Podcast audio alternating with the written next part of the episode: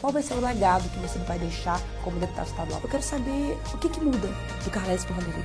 Eu quero saber com quem que você comeria ou não chambari. Eu não sei se eu comeria chambari com ele agora, antes da eleição, porque é nosso adversário. Né? De frente com Maju.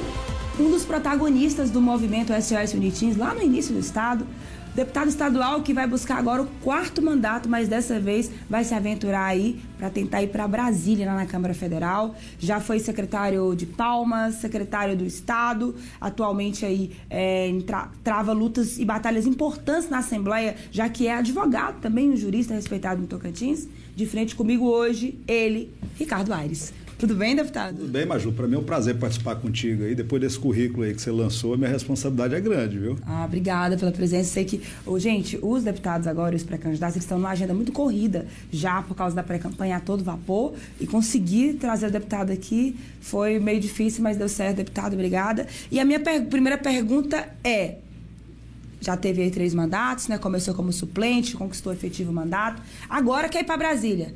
Tá com frio na barriga? Olha, o frio na barriga ele acontece em qualquer eleição, independente do mandato que você disputa. Isso é próprio do processo. Mas me sinto preparado, qualificado para essa responsabilidade. É, não porque me tornei advogado, aliás, isso ajuda bastante, mas por causa das minhas experiências de vida, por ser tocantinense, por ter passado por dificuldades que me prepararam para esse desafio agora, que é representar a população em Brasília. Acho que vou dar conta e vou fazer um bom mandato, com certeza. Deputado, como é que está a sua base aí para tentar esse mandato? Base de prefeitos, vereadores. O senhor tem uma grande predominância ali no Sudeste, né? Bem, eu já tinha consolidado um grupo muito consistente na região Sudeste do Estado, onde eu tinha minha atuação mais efetiva e tenho apoios importantes de prefeitos, vereadores, de líderes. É, consolidei também durante esse último mandato um apoio consistente em Porto Nacional com a vitória do Ronivon, que ganhou é, do candidato que disputava a reeleição, prefeito de Porto, e também do candidato apoiado na época pelo governo. E tem também uma presença muito forte aqui na região central, é, Palmas, onde eu moro desde 1992 e onde eu também consolidei um trabalho político relevante, principalmente promovendo a regularização fundiária e trazendo para a sociedade de Palmas debates importantes como o plano diretor da nossa capital. Além disso, é, agora, mais recentemente, obtive apoios relevantes também na região do Bico do Papagaio, principalmente alicerçado no trabalho que a gente fez em Augustinópolis com relação ao NITINS. Lá hoje tem curso de medicina, consegui aprovar leis importantes para a nossa universidade, que fez com que eu alcançasse aí é, várias regiões, porque uma eleição de deputado federal é uma campanha muito extensa.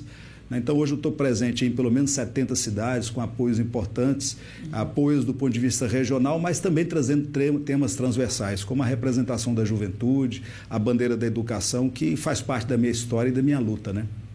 Deputado, é, qualidade legislativa nos projetos é um dos pontos que a população sempre cobra, principalmente formadores de opinião que acompanham o trabalho da Assembleia. Qual vai ser o legado que você vai deixar como deputado estadual para o Tocantins? Olha, quem conhece minha história sabe do meu compromisso com a educação. É, tudo que eu tenho na vida eu devo à educação pública do meu estado, a oportunidade que eu tive de fazer uma universidade, cursar na universidade pública. A gente lutou junto para criar a Universidade Federal. Esse foi um desafio da minha juventude que me trouxe para a política. Mas o grande legado, além dos inúmeros projetos de leis que a gente conseguiu aprovar, certamente se dá na educação e na possibilidade que hoje os jovens têm de ter acesso à nossa universidade consegui aprovar na Assembleia Legislativa 1% do orçamento do Estado para a Unitins. Hoje a Unitins está chegando em mais 15 cidades num programa de expansão em parceria com a Secretaria da Educação. Inclusive os vestibulares já acontecem agora em agosto. Outra conquista que eu julgo muito importante, porque eu vivi isso na época da escola, é, 50% das vagas nos vestibulares são reservadas para quem veio da escola pública. Isso vai dar acesso ao filho do tocantinense para poder fazer uma faculdade e depois permanecer aqui porque muita gente às vezes vem de fora, quando termina a faculdade, volta para a sua cidade e a gente perde bons profissionais. Então a gente precisa melhorar a qualidade do serviço público, fazer o Tocantins crescer e se desenvolver. Mas nada vai adiantar se a gente não der oportunidade para nós, que somos tocantinenses, que estamos aqui.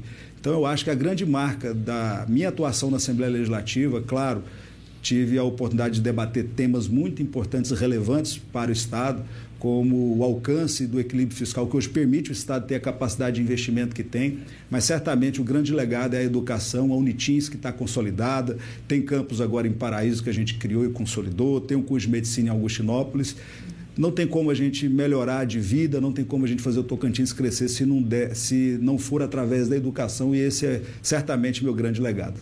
Deputado, você que é, que é advogado também, sempre busca embasar juridicamente lá seu, é, a sua atuação na casa, é, você acredita que a população realmente está satisfeita ou que é um desafio da Assembleia mudar a sua relação com a população desse Estado? Olha, existe uma crise de representatividade muito grande e isso não se dá apenas no âmbito do Estado de Tocantins. Hoje, é, a partir das redes sociais, o cidadão acha que é mais fácil, e de fato é, se manifestar, manifestar o que pensa através do WhatsApp, do Instagram, Sim. deixando de lado a representação política que nós fazemos na Assembleia. Mas as pessoas precisam compreender que não existe outra forma da gente mudar a realidade senão através da política. Se a gente está aqui hoje, foi porque lá atrás alguém levantou a bandeira para criar o Tocantins. E isso se deu através da política. Outra coisa que a gente precisa refletir é que a nossa atuação enquanto é, na política não se dá através de mandatos também. A gente precisa aprender a cobrar os nossos representantes, acompanhar o trabalho deles. Né? Eu mesmo dou esse testemunho. Eu fui deputado estadual, estou deputado estadual, fui secretário de Estado da Juventude, fui secretário de PPP do governo do Estado, secretário de Desenvolvimento Urbano da capital, mas a grande conquista da minha vida, eu era apenas um estudante, quando me juntei com outros colegas e a gente foi para a rua no SOS Unitins brigar por uma educação pública de qualidade. Sim. Então é importante o cidadão perceber que não existe outra forma de se mudar a realidade senão através da política. E se você não escolhe, outro escolhe no seu lugar, e aí o que está ruim vai ficar pior ainda. Então a gente precisa recuperar um pouco desse relacionamento com a sociedade, dialogar por instrumentos mais eficientes e eficazes, porque hoje, de fato, existe um fosso muito grande entre o poder legislativo e a nossa população. Isso não se dá apenas no Tocantins, no Brasil de uma forma geral, e um pouco da minha missão é trazer o jovem para que ele perceba a importância da política e possa também buscar essa renovação. Eu quero renovar a Câmara Federal e por isso sou candidato a deputado federal. Mas nós precisamos de mais jovens na política, nós precisamos que essa geração participe de maneira efetiva para que a gente possa, aprendendo com os nossos erros do passado, fazer um Tocantins e um Brasil melhor. Confio muito nisso. Concordo, deputado. Deputado, você, assim como a maioria dos deputados, era aliado do ex-governador Carles quando era governador. Ele saiu, Vanderlei entrou, você é um dos aliados de primeira hora, tanto é que saiu do PSB e foi para os republicanos, né? Eu quero saber o que, que muda do Carles para Vanderlei. Olha, o governador Vanderlei ele conseguiu implementar um novo ritmo, até porque a Assembleia Legislativa e o governo anterior, lá atrás, é, fizeram um esforço muito grande para que se alcançasse o equilíbrio fiscal. Então, é, num primeiro momento, o governo Carles viabilizou na Assembleia Legislativa uma ampla maioria que permitiu fazer essas mudanças, que foram bastante positivas e que permitiu a gente ter hoje o que nós temos de realizações. Nada acontece por acaso. Uhum. Se a ponte Porto Nacional hoje está sendo construída, se o HGP está sendo ampliado, se o Hospital de Araguaína também, se a gente hoje está revitalizando as rodovias que estavam completamente esburacradas, é porque na Assembleia Legislativa nós fizemos esse esforço de contenção é, e garantindo o equilíbrio fiscal. Uhum. O Vanderlei tem a cara e o jeito do tocantinense. É o primeiro governador filho do Estado que está tendo a oportunidade de administrar. Então ele tem a sensibilidade necessária para fazer um bom governo. Ele sabe que as estradas estão ruins porque ele anda nessas estradas. E a gente também caminha com ele acreditando que a gente possa fazer esse governo de transição, de estabilidade. Porque a gente não aguenta mais, de verdade, ver governos interrompidos, ver projetos é, importantes serem deixados de lado e essa continuidade, independente do governo, é absolutamente relevante para que o Estado alcance o seu objetivo, que é garantir o bem-estar da população. Então, nesse presidencialismo de coalizão, nessa relação sempre muito próxima do Poder Legislativo com o Executivo, e aqui no Estado Tocantins não é diferente de outros lugares, porque a nossa população é, precisa mais ainda da presença do Executivo pelas dificuldades que passa, é natural que sempre haja uma ampla maioria dos governos é, nesse relacionamento com a Assembleia. Isso não é de todo ruim, não. Imagine se a Assembleia puxa para um lado, o governo para outro já é difícil juntos trabalhando. Imagina o que seria se nós não tivéssemos aí essa, essa, essa aliança, que não significa submissão. Porque a Assembleia também se posicionou é, em momentos importantes para dizer não, às vezes, para projetos que foram bastante polêmicos. A gente enfrentou é, muita pressão, inclusive, de sindicatos. E hoje, por exemplo, a gente paga a conta e garantiu o recebimento dos passivos dos servidores e é um momento importante, porque o governador Vanderlei faz isso, porque é, lá atrás a gente fez um embate e garantiu esse equilíbrio. Então tudo acontece no tempo certo. Eu acho que a gente tem muito mais coisa positiva do que negativa para falar, fora aquilo que a gente acha mais relevante. A gente precisa de estabilidade, terminar os governos que começam, e eu tenho certeza que Vanderlei vai se eleger e vai terminar e fazer um grande mandato, porque é, antes de tudo, Tocantinense sabe a nossa realidade. Você acredita que mesmo com tanto descrédito da população, por causa das interrupções de governo nos últimos 16 anos do Tocantins, a população assimilou esse novo momento com Vanderlei? A população, sabe, a população sabe diferenciar o governo pela marca que ele traz. Né? Em oito meses de gestão, nós tivemos inúmeras conquistas. Por exemplo, estava parada há muito tempo a infraestrutura dos parques industriais do nosso estado. O governador Vanderlei destravou, nós tínhamos 40 milhões de reais do Fundo de Desenvolvimento Econômico que vai chegar para Porto, para Colinas, para Guaraí, para Araguaína, para Gurupi, para quê? Para fomentar o crescimento da economia, gerando emprego e renda, porque a gente precisa sair dessa dependência do emprego público. Nós temos marcas importantes que vão se mostrar e têm se mostrado. A sensibilidade, por exemplo, de ter pago os direitos dos nossos professores. Nós entregamos agora, recentemente, é, quatro escolas de tempo integral. Isso é marca do governador Vanderlei. A Escola de Tempo Integral de Pedro Afonso, a de Araguatins, a de Paraíso, tantas outras obras que estão acontecendo. Nós estamos tendo a oportunidade de, de que, com dinheiro em caixa, é, garantir a, a, a condição de termos uma vida melhor. Todo mundo anda pelas rodovias. A gente sabe essa rodovia, por exemplo, que vai de Silvanópolis a Porto Nacional, a condição que ela estava. Ontem eu passei por lá, já está sendo refeito. Por quê? Porque tem dinheiro em caixa. Então é uma marca nova que se estabelece a partir de um líder que conhece o Estado e que certamente vai é, trazer a sua realização em conjunto com a Assembleia, com os deputados federais, com os senadores e todos aqueles que participam desse momento. Por uma coisa, Maju, uhum. é a eleição. Na eleição, cada um tem seu partido, cada um defende sua bandeira mas depois a gente tem que trabalhar pelo Estado. O Sim. deputado não pode fechar seu mandato em si mesmo, sendo oposição por simplesmente ser oposição. A gente pode tentar e fazer é, uma mudança por dentro, melhorando aquilo que está sendo estabelecido, que está sendo proposto. Eu acho que esse é o grande desafio que a gente tem, mas principalmente buscar a população restabelecer esse crédito que a política é, precisa ver restabelecido e acho que isso vem acontecendo aos poucos, porque a população está vendo as coisas acontecerem uhum. lá na ponta. Deputado, com essa bancadona que os republicanos têm lá na Assembleia é, e também com grandes nomes que vocês têm para federal, você, Antônio Andrade e outros empresários, qual a meta? Se você acha que elege quantos estaduais e quantos federais nas contas de vocês?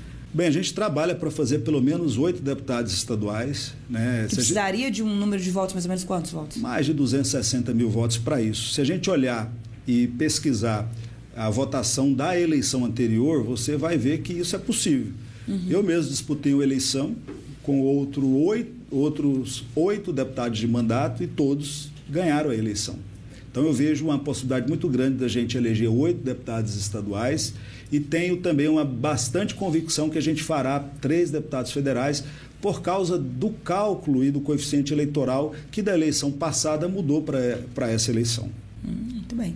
Deputado, é, quem é o seu pré ou a sua pré-candidata ao Senado é, preferido nesse momento? Bem, eu vou seguir a orientação do nosso líder, o governador Vanderlei Barbosa. O Republicanos vai, daqui para o, a próxima semana, sentar para definir, em função inclusive do atual cenário, para que a gente possa fazer uma boa escolha ter um bom parceiro do governador Vanderlei nessa caminhada, até porque é importante a presença é, do Senado na sua gestão, assim como também é importante a gente ter um maior número de deputados federais para ampliar a nossa bancada. Uhum. Agora, isso altera e é muito significativo, mas uhum. hoje, é, diferente de outros momentos, e a gente foi construindo isso aos poucos, Sim. a escolha do Senado, a escolha do governo, a escolha do deputado federal, é, e a gente até brinca que isso se tornou uma salada, ela se define pela escolha dos nossos líderes. Né? Na época do Siqueira e do Avelino, do Siqueira e do Marcelo, existia um alinhamento é, que era proposto e definido pela majoritária. Sim. E todo mundo obedecia ali, bem ou mal, chateado ou não, mas estava ali dentro daquela bitola. Hoje não, é diferente. Você vai para um município, o líder lá já fez a sua escolha com relação a federal, é federal de um lado, é estadual de outro, escolhe um senador também diferente. Uhum. Dentro do município e dentro da nossa realidade atual, conta mais o poder de articulação do que uma definição como essa. Mas eu vou seguir o governador Vanderlei e os republicanos. Então você, enquanto político, não tem ainda nenhum pré-candidato ao Senado que você defenda ou com algum perfil que te interesse? Olha, eu sou muito, eu sou muito comedido nisso e também hum. muito preocupado em buscarmos fazer uma boa aliança e uma boa gestão. Sim. Eu vou apoiar, claro, aquilo que o Republicanos estabelecer e a gente vai dialogar isso certamente nesses próximos dias para definir. E claro que vou apoiar aquilo que o Republicanos estabelecer como parceiro, até porque, além da questão eleitoral que se aproxima, nós temos que pensar no Estado, no que a gente vai construir no futuro. Uhum. E ter um senador da República é, em parceria com o governo do Estado é absolutamente fundamental, porque hoje a gente vê a força que o senador tem, que o deputado federal tem, com as suas emendas, com as emendas de bancada. Isso faz a diferença e essa parceria é muito relevante e importante. Eu vou seguir o Vanderlei, nosso governador, e vou seguir o Republicanos, que é o meu partido. Deputado, da, após a, o pouso do senador Irajá lá no pré-candidato Damaso, e aí a Kátia, que estava próximo de vocês, lá do Republicanos do Palácio, na sua análise, os Abreus estão dentro ou fora do projeto do Vanderlei? Olha, eu vejo com muita dificuldade é, nesse momento é, imaginarmos uma campanha em que nós tenhamos a senadora Cátia Abreu, tenho muito respeito por ela, é, como nossa parceira, com o senador Irajá, que independente de ser filho ou não, claro, é um senador da República, esteja caminhando em outro é, projeto. O secretário Jairo já, inclusive, em recém é, entrevi, recente entrevista falou sobre essa dificuldade, mas isso tudo ainda vai ser amadurecido e a gente, é, ontem mesmo conversei com o governador Vanderlei, a gente vai se reunir nos próximos dias. Vai ter uma reunião dos republicanos. Vamos fazer uma reunião dos republicanos, começar a conversar agora com os outros partidos, porque a gente precisa ver é, essa, essa aliança e amadurecer. A senadora Kátia também deu entrevista dissociando a atuação dela dessa decisão tomada pelo senador Irajá. É claro que se tratam de dois senadores, cada um tem o seu projeto, tem o seu partido, mas não tem como você dissociar a mãe de um filho e já, já, já estão prestigiados por ter dois mandatos no Senado. E claro que a gente vai fazer essa discussão amadurecendo isso com os companheiros todos. Então, deputado, agora vamos para a segunda parte, a parte mais pedida aqui desse nosso quadro. E eu quero saber com quem que você comeria ou não chambari. Para começar, você gosta de chambari? Olha, eu gosto muito de chambari, se tiver com a buchada também ali ah, junto. Eu também olha, gosto com buchada. Sou, gosto muito dessas comidas típicas, né? Do nosso estado. É que chambari e eleição tudo a ver, né? Todo candidato gosta de comer chambari na época de eleição. Até a eleição da UAB, o chambari também é verdade. entrou na pauta, não pegou, sei se você lembra. Pegou até lá, é verdade, exatamente. E aí, farinha, cheiro verde, pimenta. Farinha, cheiro verde, uma pimentinha, malagueta. Gente, vou até comer chambari. E o bom, sabe o que, que é, Major? Você botar a pimenta, eu vou ensinar os nossos ouvintes, os nossos telespectadores. Tem que botar a pimenta no prato antes de colocar o chambari, porque aí ela alcança. Aí dá uma ali. amassadinha, né? Eita, coisa boa. Ô, gente, falando em chambari, mandar um abraço pro Barra Pesada. Barra Pesada é o melhor chambari de Campos Lindos. É o cara que acorda duas da manhã pra fazer chambari. Passei por lá esses dias. Um abraço, Barra Pesada. Simbora, gente, então eu vamos queria, lá. Eu queria fazer minha propaganda também, mandar é. um abraço pro vovô do chambari, ah, que é aqui em Palmas. Palmas. Chambari do vovô, nosso amigo, nosso parceiro. Beijo, vovô. Mas é isso, gente. Chambari, essa comida típica tocantinense que embala muitos papos políticos, muitas reuniões e que aqui a gente usa para fazer essa, essa, analogia de quem, a pessoa, quem é um político aliado ou não, como que ele avalia postura é, política do, de um colega ou de um adversário. E é isso aqui. Simbora, Silvão. Quem é o nosso primeiro? Pré-candidato ao Senado, Dorinha, vai o Chambari? Vai o Chambari. Tem muita admiração pela professora Dorinha, principalmente pela pauta da educação dela, que também é minha. Né? Eu fui secretário da Juventude quando ela foi secretária da Educação. A gente tem que comemorar as conquistas do mandato dela, como, por exemplo, a lei do Fundeb. Então, comeria um Chambari mesmo. E torce para, quem sabe, ela está no Senado, na chapa do É um nome bastante provável, certamente um nome muito é, é, competitivo e certamente hoje o, o Republicanos também avalia é, a possibilidade dela ser nossa candidata ao Senado. Bacana. Mais um, o que mais, Silvio? Também para a candidata Cátia Abreu, vai no Xambari? Já comi muito Xambari, comeria também. A Cátia é uma referência da política nacional, inclusive se destaca muito, foi ministra da Agricultura, é uma política muito destemida, né? tem suas posições de maneira muito firme e também comeria Xambari com a senadora Cátia Abreu. Para candidato ao governo, Ronaldo Dimas do PL, vai o Xambari? Vai o Xambari, também uma admiração pelo, pelo deputado Ronaldo Dimas, foi deputado federal, fez um bom trabalho em Araguaína. Eu não sei se eu comeria Xambari com ele agora, antes da eleição, porque é nosso adversário, né? Mas vai um Xambari também com o Dimas, porque também é um político é, que fez um, um, bom trabalho em Araguaína, tem um currículo excelente, então comeria também o Xambari com Dimas.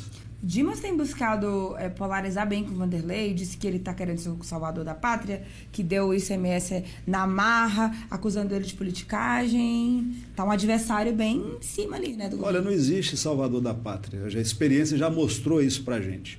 O governador Vanderlei está fazendo aquilo que precisa fazer. Eu, por exemplo, com relação ao ICMS, que agora é, foi diminuído em relação aos combustíveis. Eu mesmo tinha um projeto de lei de número 600 que já tratava desse assunto e a gente defendia isso na Assembleia. Uhum. Tem, inclusive, outro projeto de lei meu que propõe a redução do ICMS também da energia elétrica e do serviço de telecomunicações. Uhum. Esse projeto de lei está tramitando, porque a população não aguenta mais pagar o, o preço é, dessa, a, o valor dessas tarifas que são muito onerosas e a gente passa por muitas dificuldades, a gente sabe disso. Tá certo. Você acha que o Dimas está exagerando aí no tom contra o Vanderlei?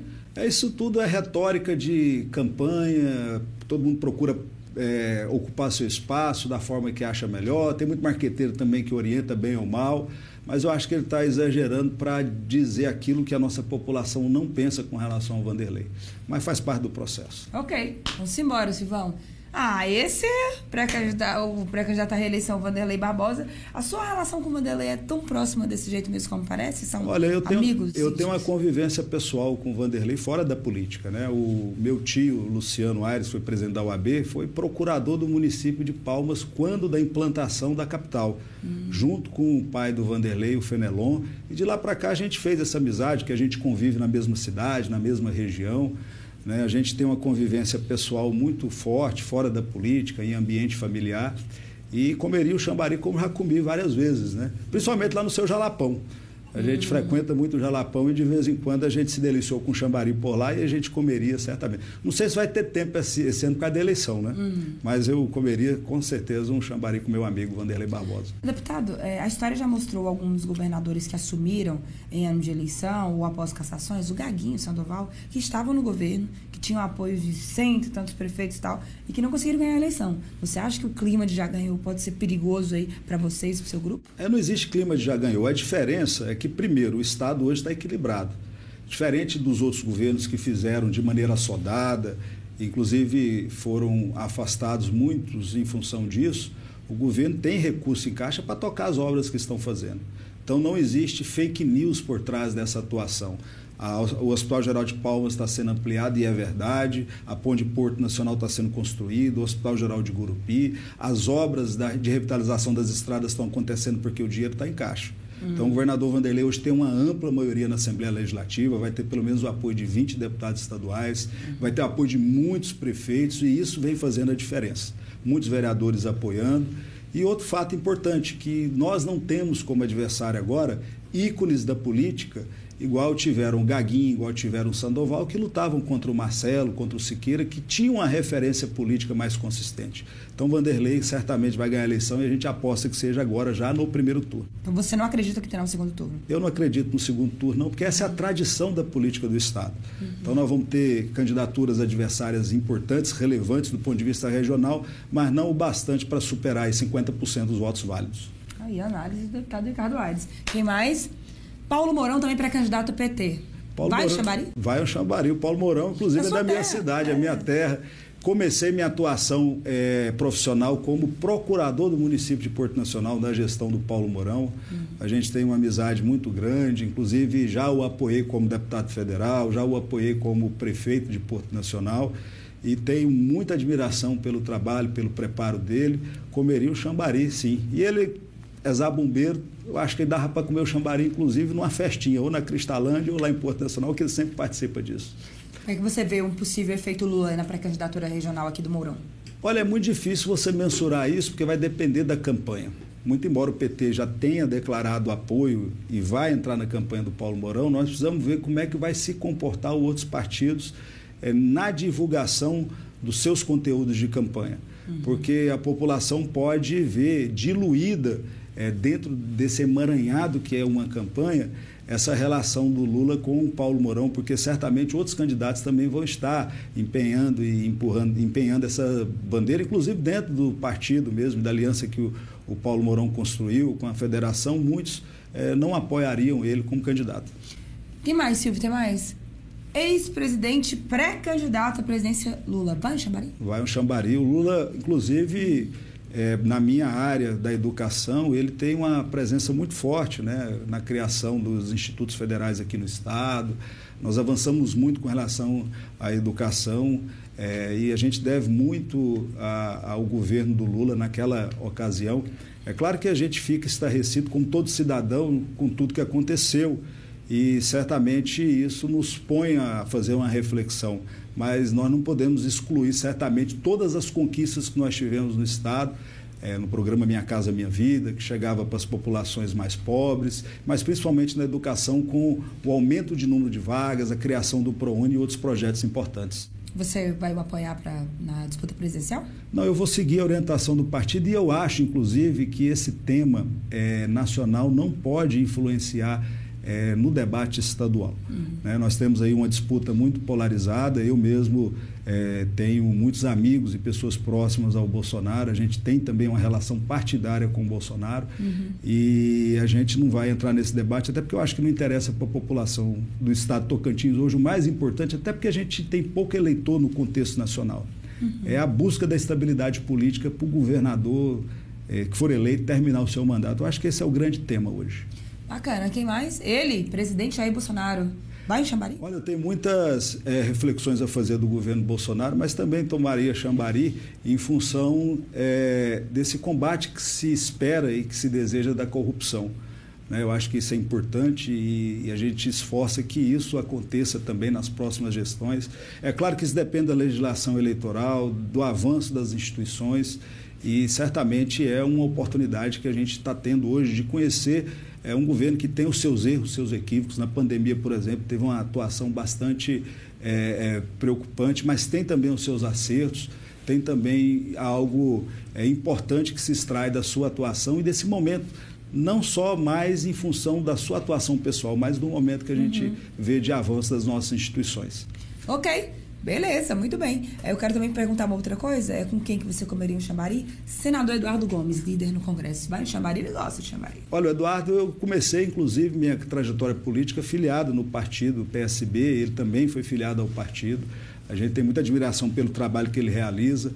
E é um senador atuante, tem uma presença forte hoje no governo federal, tem ajudado muito o Estado, principalmente é, nesse trabalho de colocação de emendas, nessa gestão política desse relacionamento aí com o nosso Tocantins e certamente também comeria o chambari com ele, não tenho a menor dúvida disso.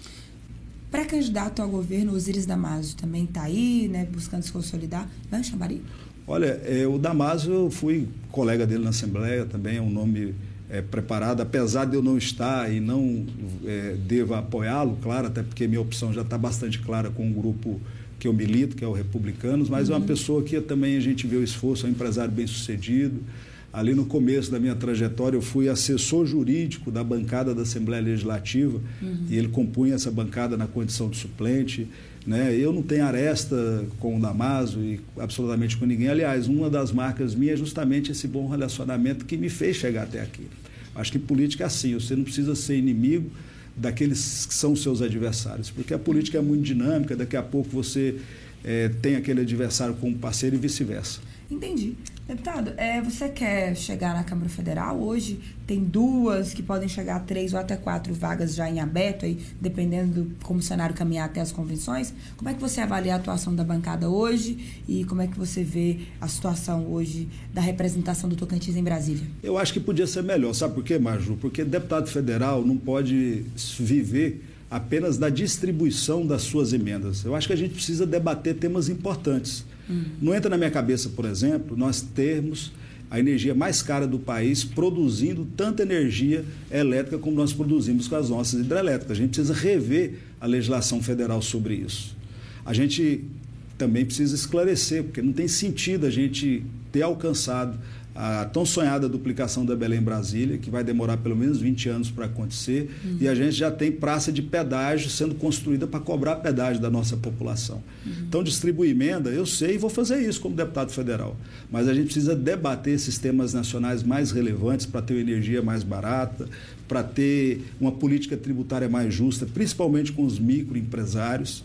Se você for puxar na história do Tocantins, é, fora nome que se atribuiu a rodovias, e eu quero dar uma exceção aqui do projeto de lei da Dorinha, do Fundeb, uhum. é, você não vai achar leis aprovadas que são de autoria de deputados federais. E se você pesquisar isso aí, pode pesquisar desde o início do Estado. Então, acho que o deputado federal, mais do que colocar emenda, tem que debater temas importantes para o nosso país, focando principalmente no crescimento do nosso Estado, que está muito bem localizado do ponto de vista logístico, que tem o agronegócio muito fortalecido, mas que precisa certamente de mais do que tem. Cada um deu sua contribuição do jeito que pôde é, muitos deles já com muitos mandatos. Então a gente precisa oxigenar a Câmara Federal, sangue novo na Câmara para fazer essas mudanças que a nossa população tanto precisa. Deputado, uma última pergunta. É, agora em tempos de redes sociais, 2018 já foi uma campanha bem digital, mas agora está triplamente, quadruplamente digital. Você acha que está tendo uma preocupação muito grande, às vezes, de criar um personagem, de ficar muito ali no mundo virtual, abandonando aquele, aquela, aquele jeito raiz de fazer política, o contato? Você acha que esse é um problema que pode acontecer nessa eleição? Uma campanha virtualizada que tire esse corpo a corpo e que tire esse frente a frente do candidato com a população? Olha, eu acho muito importante a mídia social, né, esse espaço de comunicação que a gente estabelece é muito embora isso dê lugar a fake news que às vezes Sim. atrapalha a, a formação é, da convicção do eleitor para ele fazer essa escolha. Mas eu acredito esse ano, por exemplo, que o corpo a corpo vai ser muito forte. Primeiro porque a gente saiu de uma pandemia. Sim. As pessoas estão ávidas por se encontrarem, por se reencontrarem. Tanto é que eu participei de várias cavalgadas, várias vaquejadas, agora vem temporada de praia, está todo mundo hoje na rua é, com os cuidados devidos, até porque todo mundo vacinado agora a gente já tem mais essa liberdade. Então a campanha vai ser muito quente, é no corpo a corpo, porque o ambiente político ele já é por si bastante acirrado, principalmente uhum. nos municípios menores. Sim. E todo mundo saindo da pandemia, a gente vai querer ir para a esquina para falar bem e mal dos nossos candidatos. É, deputado, você é de Porto, mas mora em Palmas.